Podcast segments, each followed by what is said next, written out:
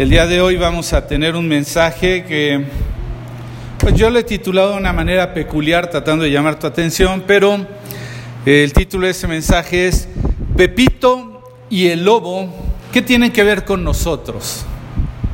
¿Qué tiene que ver con nosotros? ¿Alguna vez has escuchado este cuento infantil de Pepito y el lobo? ¿Sí? ¿Cuántos de ustedes? Alguien, bueno, más fácil, alguien que no lo haya escuchado, que no tenga la menor idea de qué se trata, levante su mano. Ahí salió una persona, dos personas. Bueno, esta es la historia básicamente de... Es la historia de un... de un pastorcito que tenía que llevar a sus ovejas a pastar y lo que sucede con él es que en alguna forma se le ocurre la, la idea de estando ahí, de decir que ya venía el lobo y empieza a gritar con que viene el lobo y la gente empieza a oír los gritos y se alarma y de repente van en busca de auxiliarlo y resulta que era una mentira, que no venía el lobo. Y entonces pues él se divirtió con esto, la gente se fue, lo hizo una vez más, dijo, ahí viene el lobo, ahí viene el lobo, y no era cierto, y finalmente la gente se molestó. Entonces un día que esto era cierto, que finalmente venía el lobo, resulta que él gritó con desesperación y la gente pues decían, ah, bueno, es Pepito, ya sabemos cómo es él. Entonces no fueron a su, a su rescate. ¿Y qué fue lo que pasó?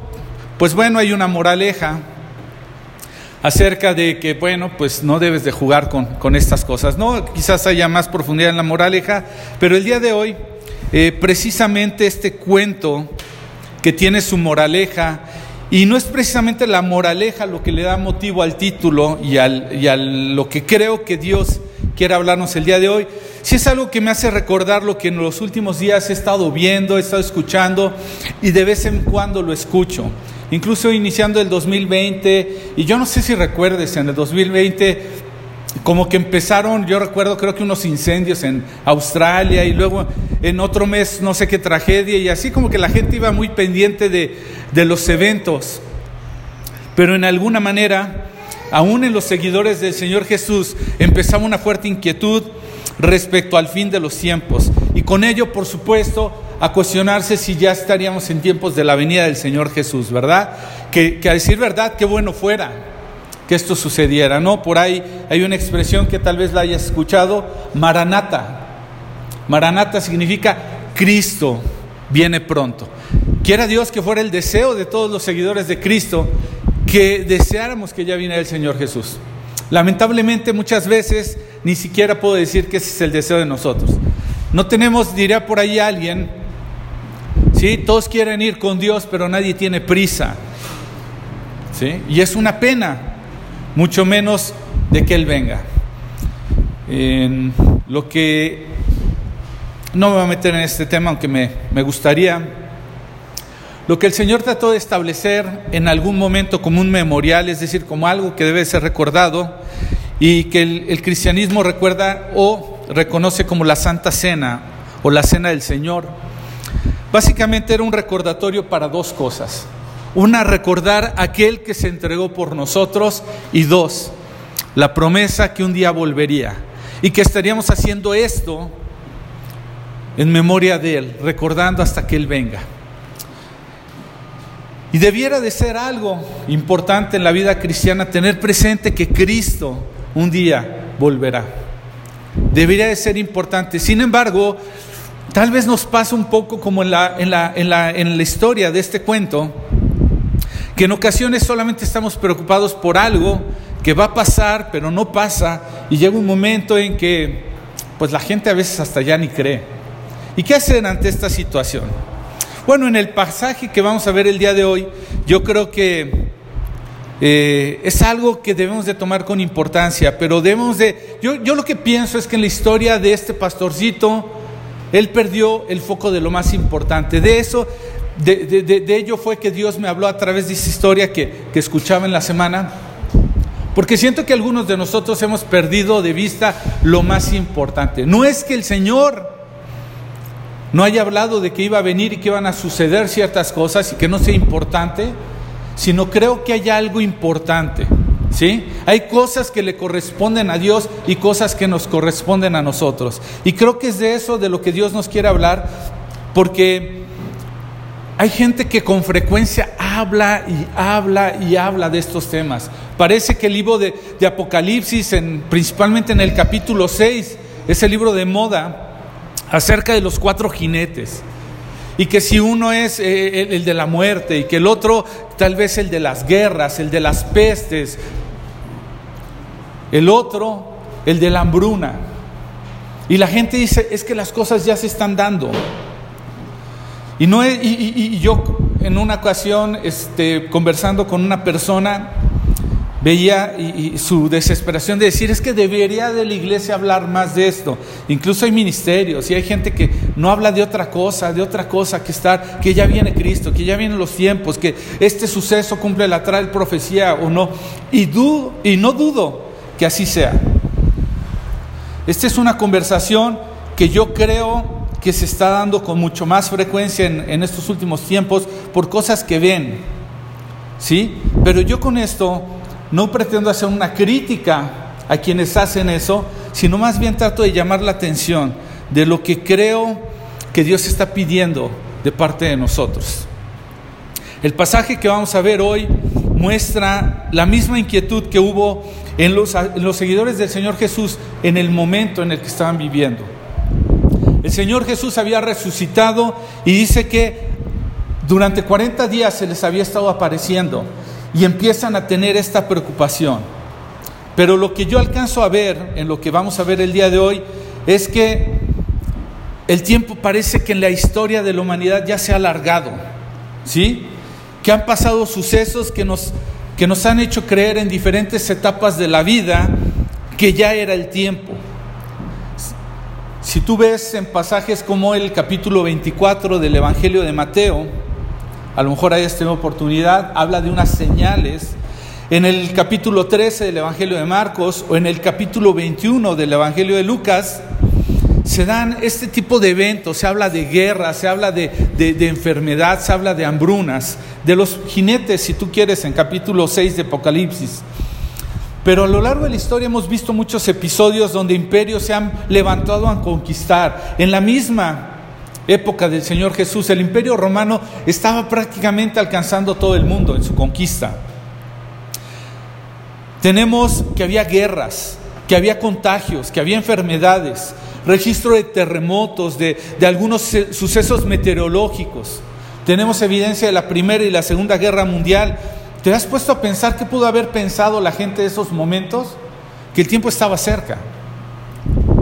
Pandemias como la peste negra, como la, famosa gripe, español, gripe española en 1920. O sea, acabamos de pasar una pandemia. ¿Sabes cómo estaba la gente en ese auge de la pandemia? Casi, casi esperando, ¿sí? Pero parecía que no había sido el tiempo. Yo no sé si incluso recuerdes, yo vengo de, épocas pasadas en donde la gente hacía grandes vigilias y dejaban sus trabajos y dejaban sus escuelas porque era un hecho que el Señor venía pronto, que no tenía caso seguir gastando eh, eh, recursos, energía, que había que estar eh, haciendo vigilias. ¿sí? Ellos obviamente estaban deseando ese advenimiento, advenimiento significa regreso. ¿De acuerdo? El regreso del Señor. Y, pues esos tiempos de oración con los que pretendían tener sus lámparas listas, de acuerdo a una de las parábolas que el Señor Jesús utilizaba. ¿Y qué pasó? Que en ese tiempo el regreso no sucedió. Y Dios tuvo que tratar con los corazones de esas personas, como lo ha estado tratando con diversos corazones, porque eso es lo que creo que Dios quiere hablarnos el día de hoy. Vamos al capítulo 1 del libro de Hechos. Libro de Hechos, capítulo 1, y vamos a darle lectura del versículo 1 al 11. Y es aquí donde vamos a tratar de desarrollar esta palabra que el día de hoy tiene el Señor para nosotros. Capítulo 1 del libro de los Hechos, versículo 1 al 11. A quienes nos siguen en la transmisión, si es la primera vez que nos siguen, yo siempre repito es, ten una Biblia. Yo voy a utilizar una Biblia. Ah, estoy haciendo mi publicidad Nueva Vida.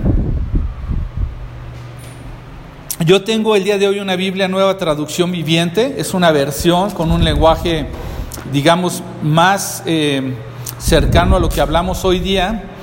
Y, pero si tú tienes una Biblia Reina Valera, si tú tienes una Biblia, cualquier otra versión, no importa, ten una Biblia a la mano, ten un lugar donde anotar, básicamente voy a hacer referencia a algunos textos y, y no voy a dar tiempo de ir a buscarlos por por hacerlo esto más ágil.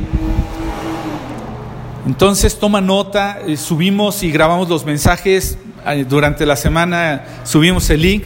No necesitas tener la aplicación de Spotify, según entiendo, nada más con que le des clic te enlaza a la página. Entonces, para que puedas escuchar este y otros mensajes, ¿de acuerdo? ¿Ya tienen todos Hechos capítulo 1? ¿Sí? Perfecto. Entonces voy a darle lectura y le vamos a leer desde el 1 al 11. Dice, Teófilo, en mi primer libro te relaté lo que Jesús comenzó a hacer y a enseñar hasta el día que fue llevado al cielo. Después de haberles dado a sus apóstoles escogidos instrucciones adicionales por medio del Espíritu Santo, durante los 40 días después de que sufrió y murió, Cristo se apareció varias veces a los apóstoles y les demostró con muchas pruebas convincentes que Él realmente estaba vivo y les habló del reino de Dios. Una vez, mientras comía con ellos, les ordenó, no se vayan de Jerusalén hasta que el Padre les envíe el regalo que les prometió. Tal como les dije antes, Juan bautizaba con agua, pero en unos cuantos días ustedes serán bautizados con el Espíritu Santo. Así que mientras los apóstoles estaban con Jesús, le preguntaron con insistencia, Señor, ¿ha llegado ya el tiempo de que liberes a Israel y restaures su reino? Él les contestó, solo el Padre tiene la autoridad para fijar estas fechas y tiempos, y a ustedes no les corresponde saberlo, pero recibirán poder cuando el Espíritu Santo descienda sobre ustedes, y serán mis testigos y hablarán a la gente acerca de mí en todas partes, en Jerusalén, por toda Judea, en Samaria y hasta los lugares más lejanos de la tierra. Después de decir esto, Jesús fue levantado en una nube mientras ellos observaban, hasta que ya no pudieron verlo. Mientras se esforzaban por verlo ascender al cielo, dos hombres vestidos con túnicas blancas de repente se pusieron en medio de ellos. Hombres de Galilea dijeron, les dijeron, ¿por qué están aquí parados mirando al cielo? Jesús fue tomado de entre ustedes y llevado al cielo, pero un día volverá del cielo de la misma manera en que le lo vieron irse. ¿De acuerdo? Y lo que tenemos aquí, de acuerdo al versículo 3, es que dice que durante 40 días se le estuvo apareciendo varias veces y les dio prueba de que él había resucitado, ¿verdad? Y, y estuvo con ellos y les dio testimonio de lo que les había estado diciendo y enseñando, ¿de acuerdo?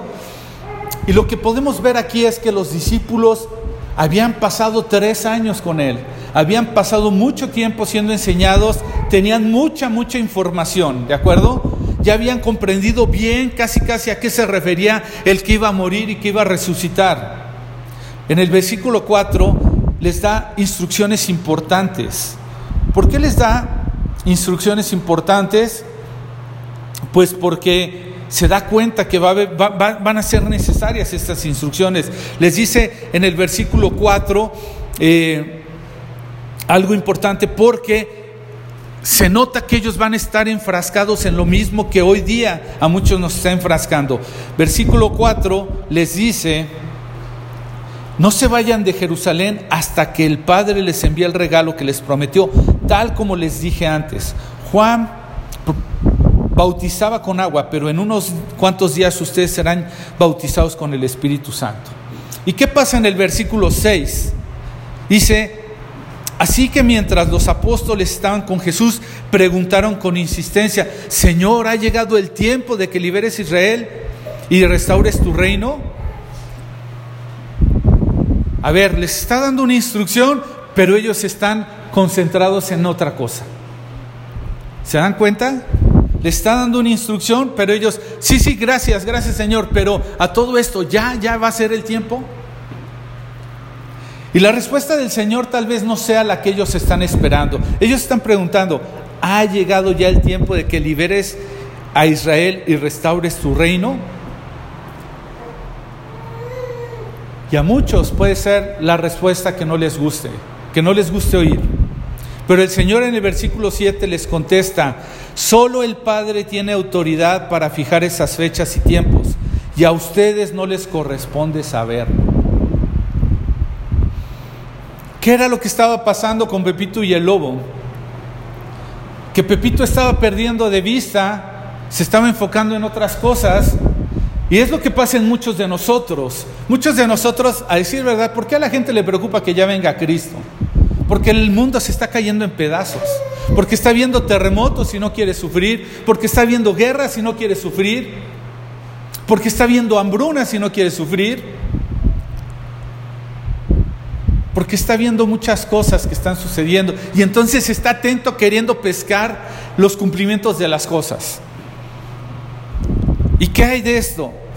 Y a ustedes no les corresponde saberlo. A Pepito le importaba el lobo, jugaba con el lobo, hablaba con el lobo o, o sobre el lobo pero la parte que le correspondía no le estaba haciendo. ¿Por qué acaso? Digo, eh, perdóname si te estoy predicando con algo que ni es la Biblia.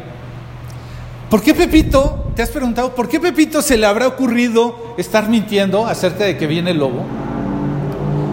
Yo lo que pienso, y perdóname si este, si estoy mezclando las cosas, pero yo lo que creo es que el hombre no estaba haciendo lo que tenía que hacer. Lo que tenía que hacer era pastorear a las ovejas. Y porque estaba aburrido, estaba ocioso, estaba... Y sabes una cosa, tristemente mucha gente que su ocio espiritual lo está enfocando a estas cosas. Ah, pero vamos a ver que un solo discípulo no ha levantado para, para que conozca de Cristo. Pero ya crees saber por YouTube y por todas esas cosas que lo están adoctrinando, cómo es que se, cumple la profecía de Gog y Magog, y que Rusia, y que si es, y que la guerra, y que ahora Irán y Rusia se van a unir, y que están en contra de Israel, y que se va a cumplir. Y... Puede ser cierto. Yo no estoy menospreciando ni la profecía ni el cumplimiento de los tiempos. Lo que trato es centrar en tu atención, en mi atención, porque creo que Dios está trayéndolo es que nos demos cuenta que en medio de todo esto no debemos de estar dejando que el ocio desvíe nuestra atención de lo que es realmente nuestra parte. La parte de Dios es cumplir su palabra y dijo y prometió y lo va a cumplir y dio las profecías. Y quizás dijo en alguna forma que no ignoremos los tiempos, es decir, te voy a dar idea, pero no te voy a decir cuándo. ¿Alguna vez te has preguntado ¿Cómo cambiaría tu vida si en algún momento pudiéramos dar con la fecha exacta de la venida del Señor? Bueno, te voy a dar una fecha para ver con el ejercicio si te dice algo. Si te dijera que la fecha es el 23 de julio del año 2080, ¿qué cambiaría en tu vida? Posiblemente muy poco con honestidad. ¿Qué sucede si te dijera, como de repente han dicho algunos, sabes que se, se, ha dicho de fechas específicas en la historia de la humanidad? Y ahora con el Internet y el Twitter y todas estas herramientas, la gente está muy pendiente. Hace no mucho, no sé si supiste una famosa fecha ahora en julio, me parece, veintitantos de julio, que iba a suceder algo. Y estas generaciones pendientes y hasta empiezan después a burlarse porque no sucedió. Y ya por ahí salen otros seguidores de este pensamiento y dicen, bueno, es que no se vio, pero dimos un salto cuántico que, que no se sintió y que pasamos una, a otra era y otra fase de la humanidad.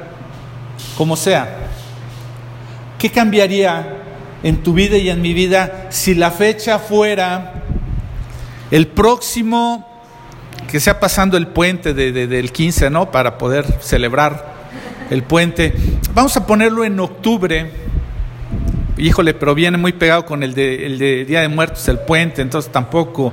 Noviembre, no, no, no nos queda noviembre, por, es mi cumpleaños, por ahí, pero está el puente. No, bueno, vamos a poner una fecha. ¿Qué pasaría si te dijera que es el próximo 25 de agosto del 2022? ¿cómo cambiaría tu vida? ¿Cambiarían algo? Vamos a seguir adelante. Perdón, no sé si siga la transmisión porque de repente puede que me van a hacer una entrega hoy en casa y como es costumbre pueden llamar a mi teléfono y lo vayan a cancelar. Pero bueno, espero que no suceda. Pero, ¿qué pasaría? Lo que estamos encontrando aquí como respuesta de parte del Señor Jesús a sus discípulos, en otras palabras, es un, no les voy a decir cuándo, ¿saben? No les voy a decir cuándo. Y en otros pasajes, como Mateo 24, 36, el Evangelio de Mateo en el 24, 36, o en Marcos 13, 32, incluso afirma que ni los ángeles ni aún el Hijo de, de Dios lo saben, ni aún el Señor Jesús en ese momento. Pero, ¿qué hacemos con todo esto? Lo que creo es que en una manera, lo que el Señor Jesús es está tratando de responder es que reubica realmente nuestra atención sobre lo cual sí debemos de estar atentos. Eso es lo que le faltó a Pepito, estar atento en lo que tenía que estar atento, tener que estar atento en lo que le tocaba hacer, que era pastorear sus ovejas. ¿Y qué tiene que ver con nosotros? Versículo, eh, Hechos capítulo 1, versículo 4 en la segunda parte y en el número 5, les está diciendo, no se vayan de Jerusalén hasta que el Padre les envíe el regalo que les prometió.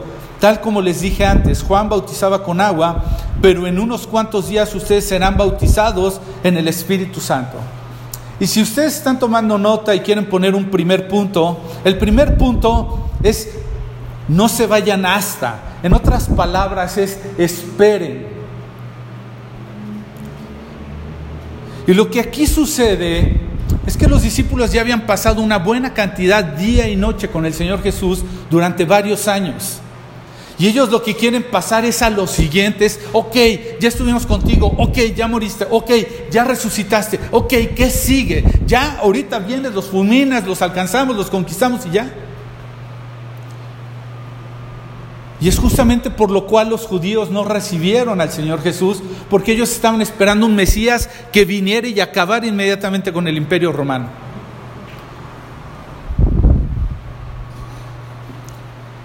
Ellos ya habían sido testigos de muchas cosas.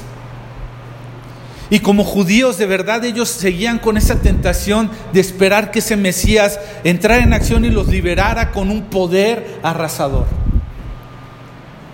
Y yo no sé cómo sea tu vida, pero esto de esperar en mi, en mi vida como que me cuesta mucho trabajo. Como que es cosa que me digan, espere tantito, Señor. híjole, nomás activan esa palabrita en mi, en mi cerebro y, y entro en una ansiedad de ya querer hacer las cosas. Espera, espera. Y a veces creo tener toda la información necesaria como para entrar en acción y resolver. ¿Cuántas veces no hemos cometido errores por creer que ya tenemos todo lo necesario y le podemos dar una ayudadita a Dios para que se cumplan las cosas? Queremos entrar en acción y resolver. Yo no sé, posiblemente tú seas lo contrario a esto y pienses que aún, aún te falta mucho por aprender. Pero como quiera que sea, les dijo que esperen, que no se vayan hasta. Había que suceder algo. ¿Y sabes qué es lo que hace Dios cuando utiliza esos espera? ¿Recuerdas momentos específicos en tu vida en donde no ha venido una respuesta de algo que has estado deseando y que viene una larga etapa de espera? ¿Recuerdas esos momentos? Por lo regular Dios los usa para prepararnos. En la Biblia encontramos muchos ejemplos de cómo Dios prepara, prepara a través de momentos de espera. Su pueblo ahí andaba por el desierto, no más 40 años. Moisés para entrar en su ministerio. Noé construyendo una barca, pareciendo un loco en medio de una civilización, que decía, ¿y esto como para qué si nunca ha llovido? Infinidad de ejemplos que tenemos en la Biblia. de cómo Dios utiliza todos estos tiempos de espera para que estemos atentos. ¿Sí? Estad quietos y reconoced que soy Dios, que yo soy Dios. No eres tú. No eres tú. Y muchas veces eso es lo que sucede en tiempos de espera, de estar orando. Cuando realmente entra un temor de Dios en nosotros, decimos, voy a esperar tu voluntad y estás pero como perro amarrado queriendo que te digan, ahora. Por lo menos hablo de mí. ¿Sí? Momentos en donde pasar tiempo de oración siento que es una pérdida de tiempo porque yo, por mi lado, tengo clarito la forma en la que tienen que ser las cosas. Sin embargo, Dios me contiene, me dice, espera, me va bajando, me va calmando, cuando de repente me saca, dirían por ahí un as bajo la manga, y dices tú, wow, no la había visto, por donde menos imaginaba, donde no lo esperaba.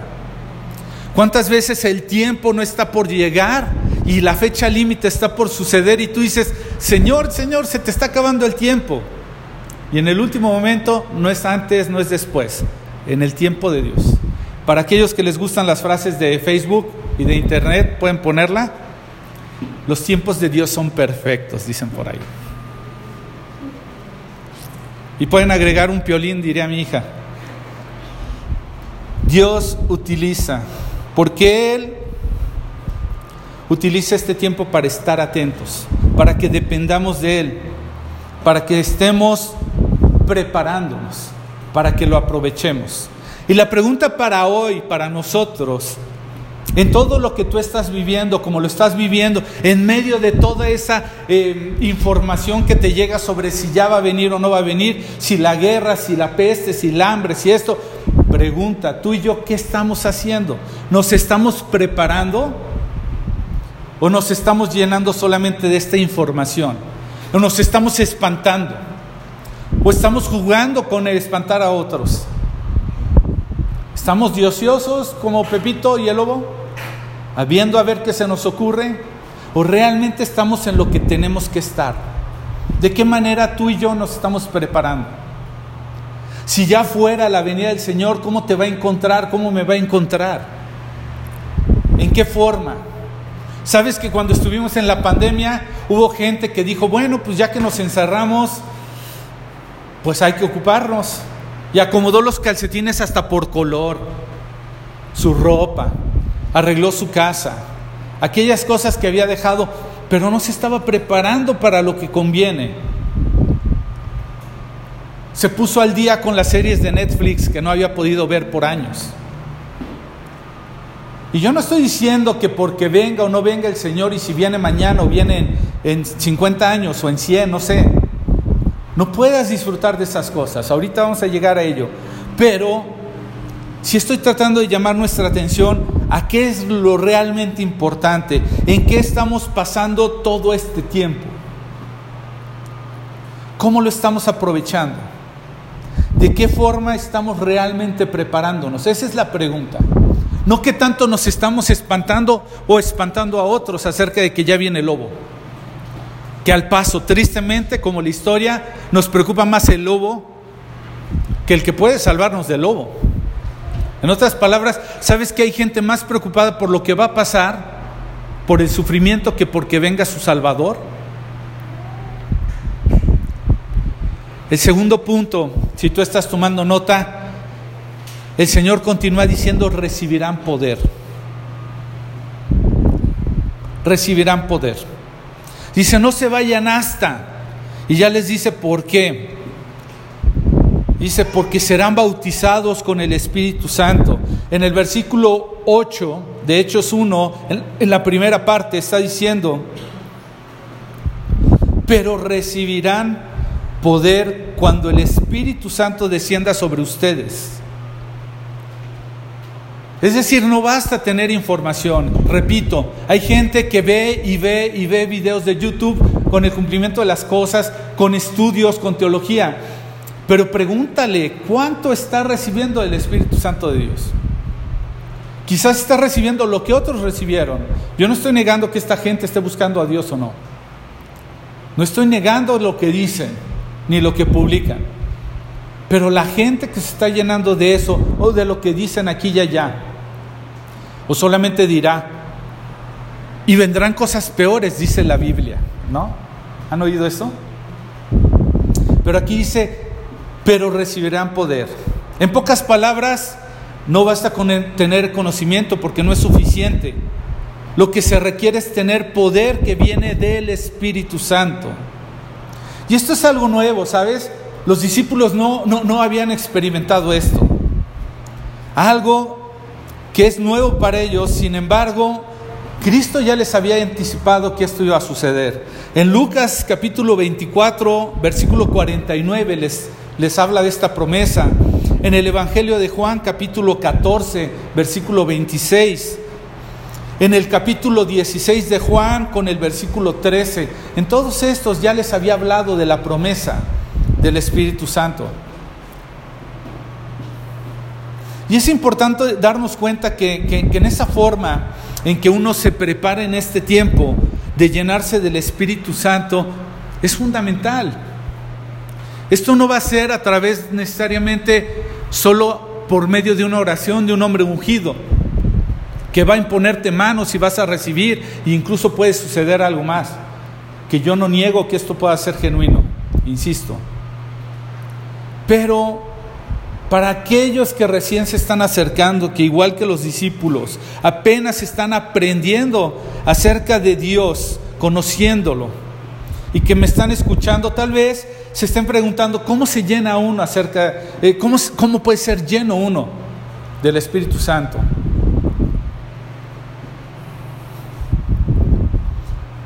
Y para algunos que creen que uno no se debe de llenar porque creen que una vez que ha venido el Espíritu sobre nosotros, cuando hemos reconocido a Cristo, tal vez si tú eres nuevo en esto, todavía no conoces eso, pero la Escritura menciona que cuando uno reconoce a Cristo como el Señor de su vida y decide seguirle y ponerse bajo su gobierno, Dios entonces pone en nosotros el Espíritu de Dios para poderlo lograr, para poderlo alcanzar, para llegar a ser como Cristo.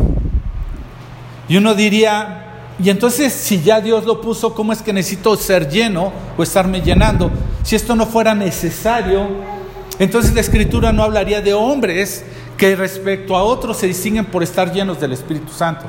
Ejemplo, hace no mucho hablamos de Esteban, la semana pasada, capítulo 7, me parece, de, del libro de los Hechos, dice, bueno, no solamente Esteban, a ver si, si me voy un poquito más adelante, perdón que no esté en mis notas, voy a tomar un poquito de tiempo. Si mal no recuerdo, Esteban empieza un discurso ante el concilio. Bueno, en el capítulo 6 resulta que había una cierta necesidad de que alguien eh, atendiera algunas cosas prácticas y los apóstoles buscan básicamente a siete hombres para que fueran diáconos, se, encargaran de eso. Ajá. Y dice el versículo 3 del capítulo 6 de Hechos, dice, por lo tanto, hermanos, escojan siete hombres que, estén, que sean muy respetados y que estén llenos del Espíritu Santo y de sabiduría. Y entre ellos escogen a Esteban. Esteban era un hombre lleno del Espíritu Santo. Y al final del capítulo 7, si mal no recuerdo, Esteban, a ver, déjenme ver,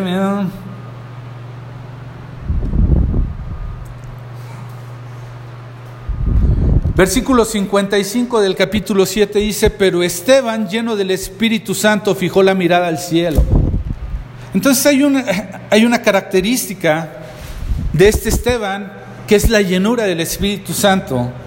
Y para poder entender un poquito de cómo se puede ser lleno, pues empecemos por recordar lo que dice Lucas 11, versículo 13. Y dice lo siguiente, la escritura, así que si ustedes, gente pecadora, saben dar buenos regalos a sus hijos, ¿cuánto más su Padre Celestial dará el Espíritu Santo a quienes se lo pidan? Y lo que tenemos aquí es que empezamos por pedirlo en oración. Ese debe ser un deseo, un intenso anhelo que debe de haber en nosotros de una búsqueda profunda de nuestro Dios, de tener una comunión intensa.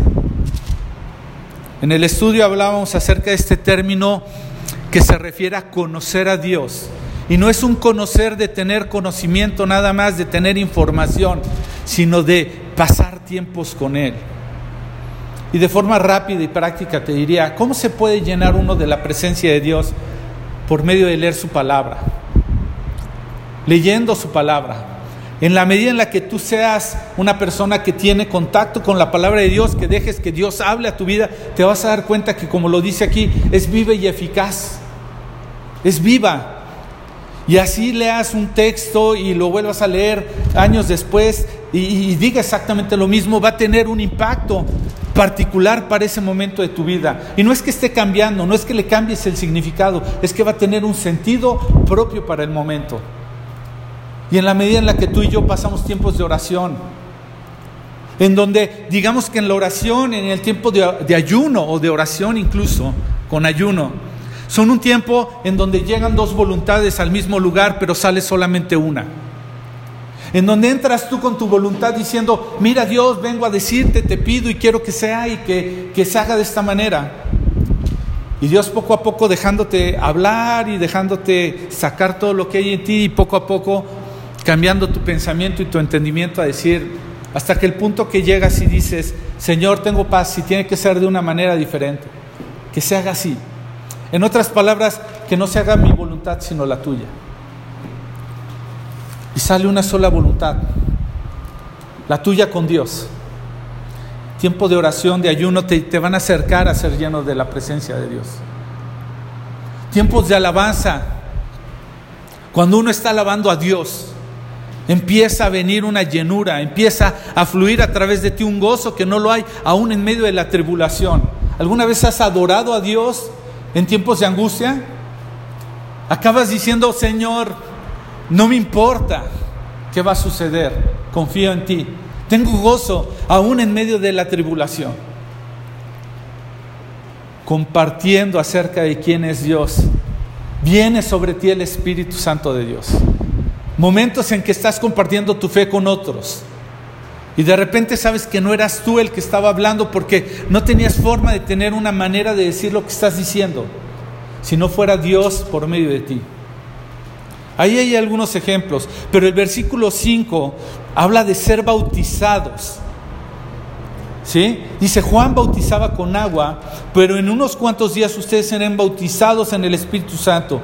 Y esto de ser bautizados proviene de la palabra griega baptisein.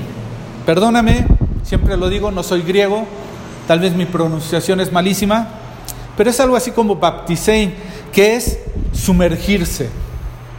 Y es así como uno puede ser lleno del Espíritu Santo. Es cuando tú te metes en una intensa comunión de tal forma que ya no, ya no hay forma de ver a Luis en lo que tú estás haciendo, sino ves a Dios en cada acto que está sucediendo alrededor de tu vida. Quedas completamente cubierto. Un bautismo lo que hace es cubrirte por completo. Eres sumergido. Y esta promesa fue cumplida y ahora está al alcance de cada uno de nosotros. Va a ser un acto sobrenatural. ¿Sí? que solamente va a venir en la medida en la que tú y yo nos sumergimos en una comunión con Dios. Y entonces somos llenos. Y entonces tenemos una virtud que es necesaria para que en su nombre podamos hacer las cosas. He dicho en algunas ocasiones el fundamento, la doctrina elemental, básica, rudimentaria llamada o conocida como arrepentimiento de obras muertas, no es otra cosa más que que ya andes por la vida, ya no por tu voluntad, sino a través de la voluntad de Dios. Es renunciar, es dejar atrás el yo decido cómo me muevo y ahora me muevo por lo que Dios quiere que haga.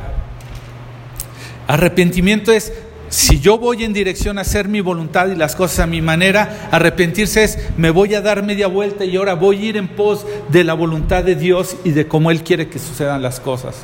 Eso es.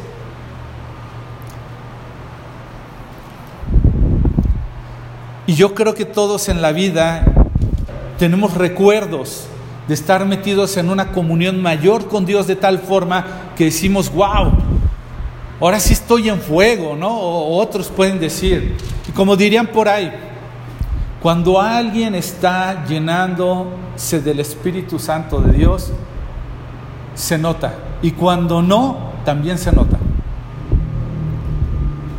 ¿Sí? Y yo creo que todos tenemos momentos así, momentos en donde nos damos cuenta que somos más sensibles a ver las formas en las que Dios se manifiesta y vemos de verdad maravillas alrededor de nuestra vida, de lo que Dios está haciendo en nuestra vida y en la vida de otros.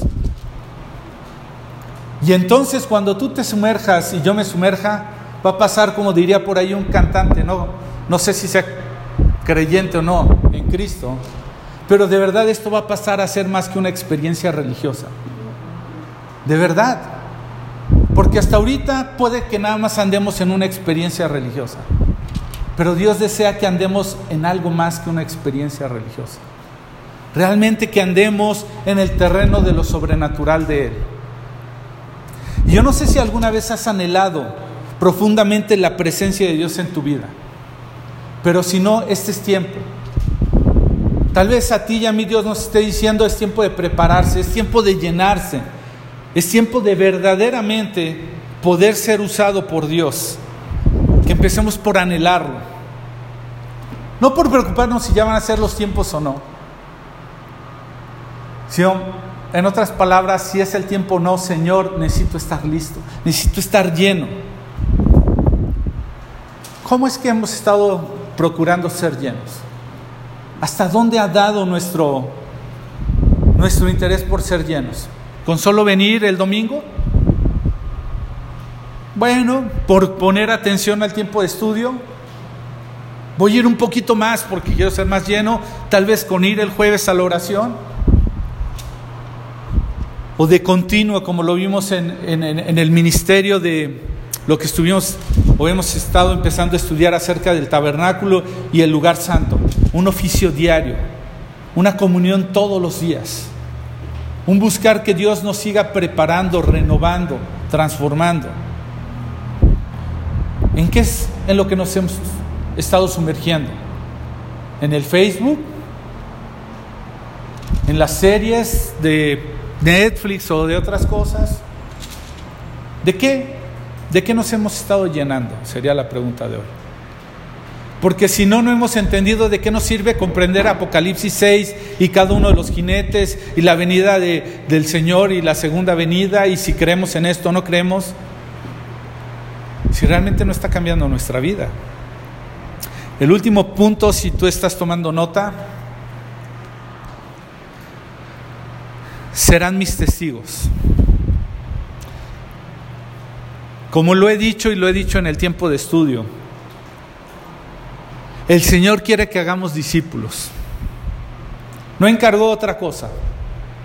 Y que hagamos discípulos entregándoles un mensaje, no cualquier mensaje, uno y que con ese mensaje, ¿sabes qué? Seamos testigos. Pero no de cualquier cosa.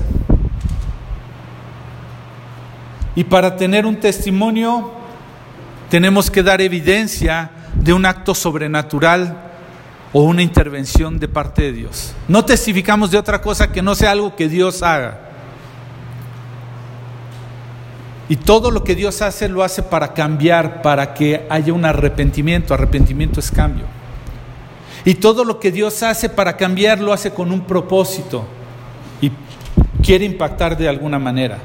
Entonces Dios nos está llamando a ser testigos. Nos está diciendo, esperen, prepárense, porque quiero que sean mis testigos. Y dice Hechos capítulo 1, versículo 8, en la segunda parte, dice, y me serán y serán mis testigos y le hablarán a la gente acerca de mí en todas partes, en Jerusalén, en toda Judea, en Samaria y hasta los lugares más lejanos de la tierra.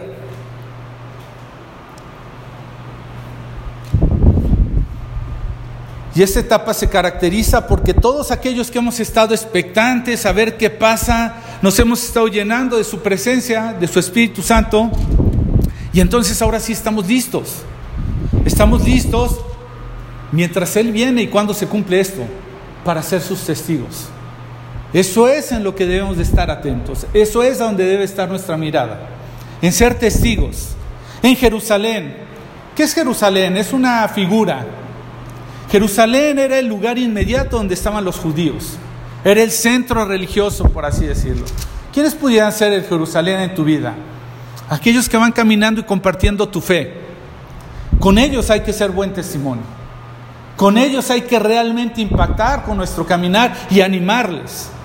Incluso la escritura nos diría en alguna parte, que no recuerdo ahora, no lo tengo en mis notas, dice que nos animemos unos a otros en tanto que el, el día es malo. Que tratemos de ser ejemplo a otros en una u otra manera, con nuestro caminar, con nuestra fe. Me gusta lo que dice la carta a los hebreos acerca de, que miremos a nuestros pastores. Recuerdo, creo que es Hebreos 13, si mal no recuerdo el 7. Dice, mirad a vuestros pastores que se hablaron la palabra de Dios. Vean cuál es el resultado de su conducta e imiten su fe. La gente está cansada de oírnos hablar solamente la palabra de Dios y no ver realmente una verdadera conversión en nuestra vida. La gente es movida, dice que la palabra convence, pero el ejemplo arrastra. Cuando la gente empieza a ver lo que tú predicas en una forma práctica, dice, yo creo en eso. Porque ya lo vi, lo vi en ti. Somos cartas leídas de todos los hombres, pero empezando por aquellos que están en nuestro Jerusalén. Buen testimonio, animando a otros. Incluso la escritura menciona aquellas mujeres con las más jovencitas modelen, enseñen.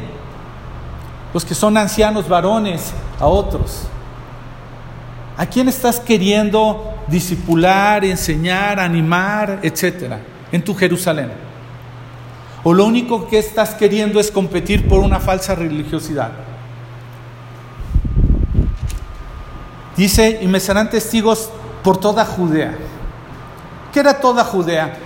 Lo que estaba un poquito más afuera del Jerusalén, un poquito más afuera de la parte, digamos, religiosa de nuestra vida.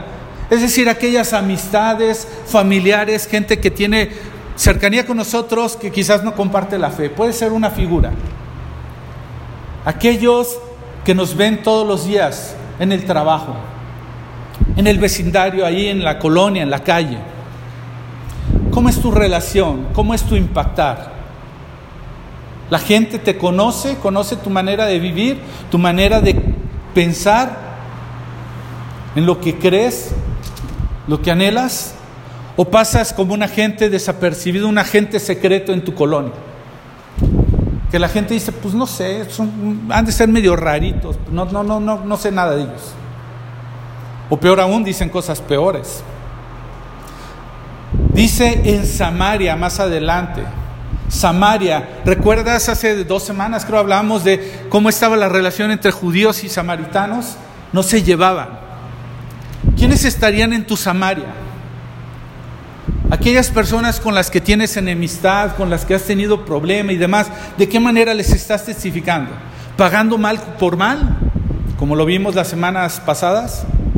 ¿En qué forma realmente estamos impactando? O estamos poniendo, dirían una versión, ascuas de fuego sobre su cabeza. O es decir, algo que les queme. Decir, no puedo creer, yo le he hecho tanto daño a esta persona y mira cómo me paga todo este mal con bien.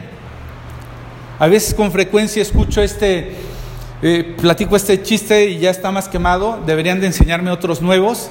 Pero este chiste del chinito, Perdónenme si a alguien ofendo con utilizar alguna, bueno, vamos a pensar, una persona, por así decirlo, una persona oriental, llega eh, el ejército de un país y conquista ese lugar y toman como siervo a uno de estos este, personas de, eh, originarios de ese lugar y lo toman como de su servidumbre. Y entonces empiezan a abusar de él y empiezan a hacerle bromas y le clavan al piso sus chanclitas para que cuando él se bajara, se despertara, se las pusiera y no pudiera avanzar. Y le echaban, eh, le ponían cubetas de agua sobre la puerta para cuando él abriera le cayera y así. Le hacían maldades. Y entonces un día se dan cuenta de, de alguna manera él no les corresponde de esa manera Y ellos, conmovidos por la actitud tan noble del hombre, deciden ponerse de acuerdo y dicen, ya vamos a pararle, creo que ya nos pasamos de la raya con él. Y van y le llaman y le dicen, oye, ¿sabes qué? Te queremos pedir perdón por cómo estamos siendo contigo. Y les te prometemos que ya no vamos a hacer así. Y dice él, o sea que ya no van a clavar chanclitas. No, no vamos a clavar chanclitas. Y entonces ya no van a poner eh, agua y no. Y es, no, tampoco. Ya no te vamos a hacer nada. Está bien. Entonces, Chinito ya no va a escupir en su sopa. ¿Y a dónde voy con eso? Que a veces puede ser que nada más en nuestra Samaria estemos caminando como aquellos que decimos, ok, no te voy a hacer nada, pero en donde nadie me vea, ahí me la voy a cobrar. ¿O realmente estamos dispuestos a pagar el precio porque Cristo se ha visto en nuestras vidas? Ahí está tu Samaria, ahí está mi Samaria. Ahí está un campo de acción a donde Dios quiere que impactemos y seamos testigos del cambio que Dios ha estado haciendo en nuestras vidas. Y te aseguro que aquel que está dispuesto a ser testigo entre los que caminan con ellos en su fe, entre los que le rodean en su vida, en su trabajo, en su colonia, en su calle, a donde se corta el pelo, a donde compra la leche, en donde va y estudia aquellos que ya no se limitaron y fueron aún a testificar en aquellos que son enemigos suyos. Te aseguro que aquel que tiene esa capacidad de testificar ya no se va a detener y podrá ir hasta los lugares más lejanos de la tierra. Y me serán testigos en Jerusalén, por toda Judea, en Samaria y hasta los lugares más lejanos de la tierra. Te aseguro que cuando rebases todas esas barreras, no vas a tener límite. No voy a tener límite. Mateo 28, del 18 al 20, lo hemos estado leyendo con mucha frecuencia. Jesús se acercó y dijo a sus discípulos, se me ha dado toda autoridad en el cielo y en la tierra, por tanto, vayan y hagan discípulos a todas las naciones, bautizándolos en el nombre del Padre, del Hijo y del Espíritu Santo. Enseñen a los nuevos discípulos a obedecer todos los mandamientos que les he dado y tengan por seguro esto, que estoy con ustedes siempre hasta el fin de los tiempos.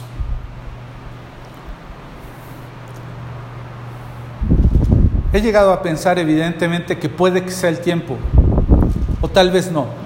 Unos días pienso que ya, otros días digo, creo que no. Pero la palabra no nos dice exactamente el día, nos dice, y doy gracias a Dios por ello, pero sí nos dice cómo debemos de estar. Eso es lo que sí nos dice. La gente estamos poniendo la atención en la fecha, no en lo que tenemos que estar. Y la palabra nos dice que estemos atentos velando, pero no para tratar de encontrar la fecha, sino para estar preparados, como esa, como esa parábola que el Señor utiliza sobre las diez vírgenes. Esto lo vas a encontrar en el Evangelio de Mateo capítulo 25. Dice que estemos preparados.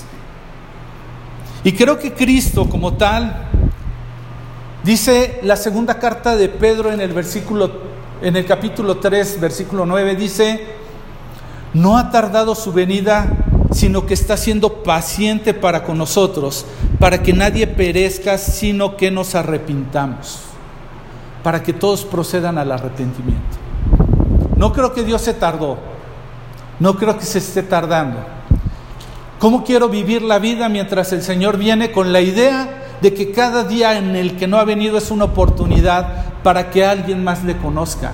Y es ahí donde debo de estar metido, no de no buscando otras cosas ni poniendo atención a lo malo, sino poniendo atención en lo que debo de tener atención.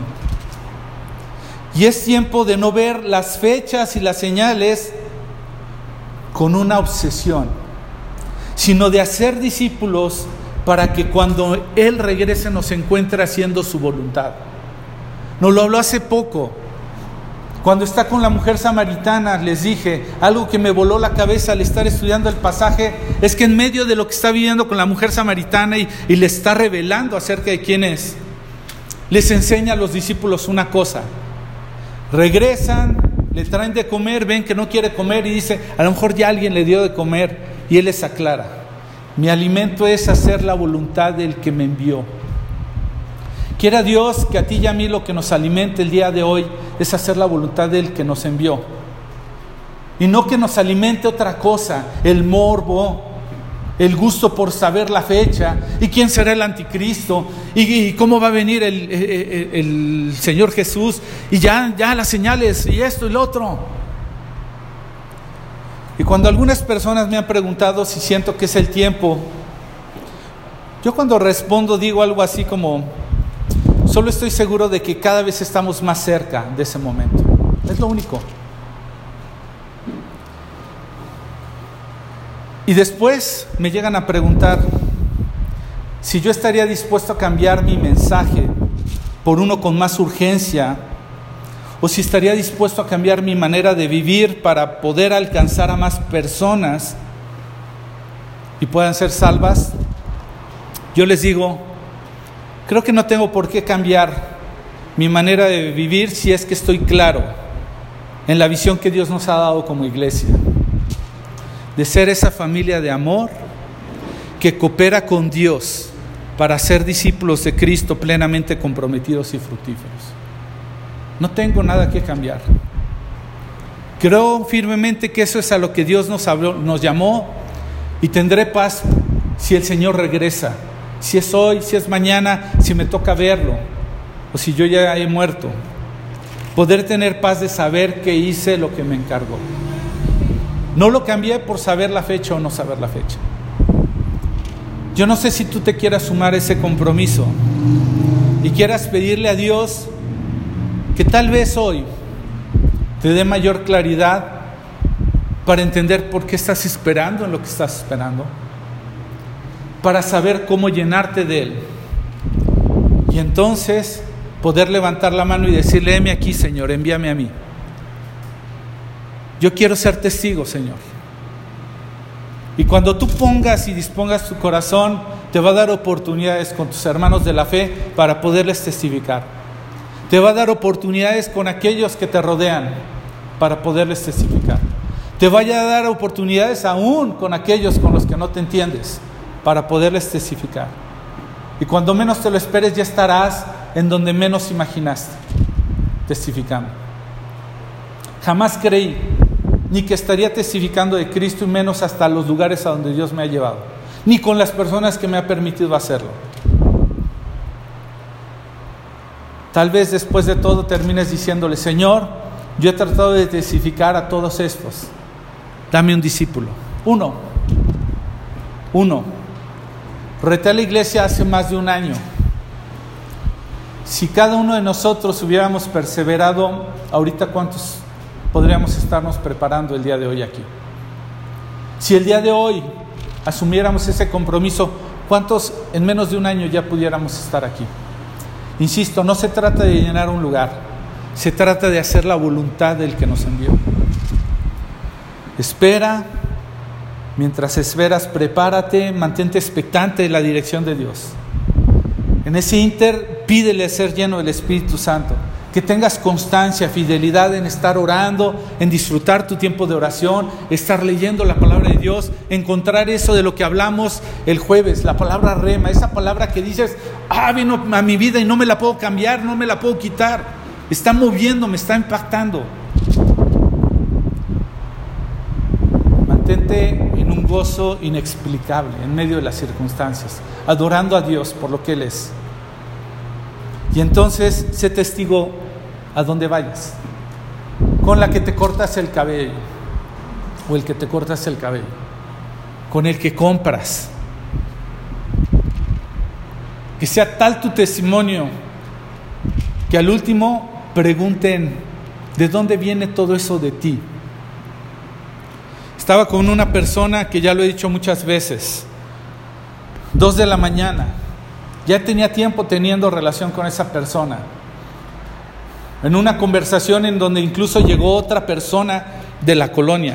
Ni siquiera nos conocía, nada más nos vio, él no tenía nada que hacer, llegó con dos con un cartón de cervezas, lo puso ahí a la banqueta, vio a una persona que era muy joven por su arreglo y demás, pues decía, seguramente le va a entrar la cerveza y me vio a mí que veto a saber si pensó que le entraría, a lo mejor dijo también, apenas lo hacemos con un cartón, lo puso ahí y el chavo con el que yo estaba le dijo, mira, yo ya no tomo y él es pastor.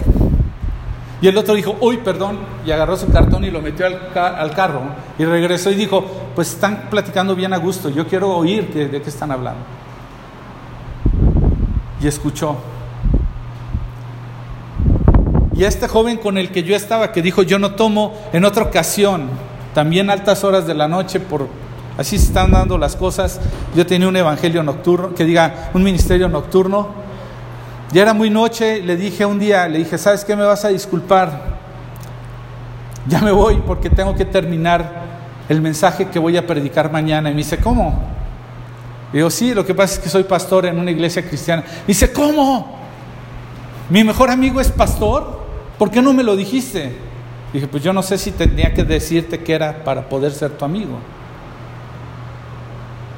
Y no te lo digo como presunción, sino como un testimonio para animarte, que de verdad prediquemos el Evangelio como dirían por ahí. Y solo si es necesario utilizamos las palabras.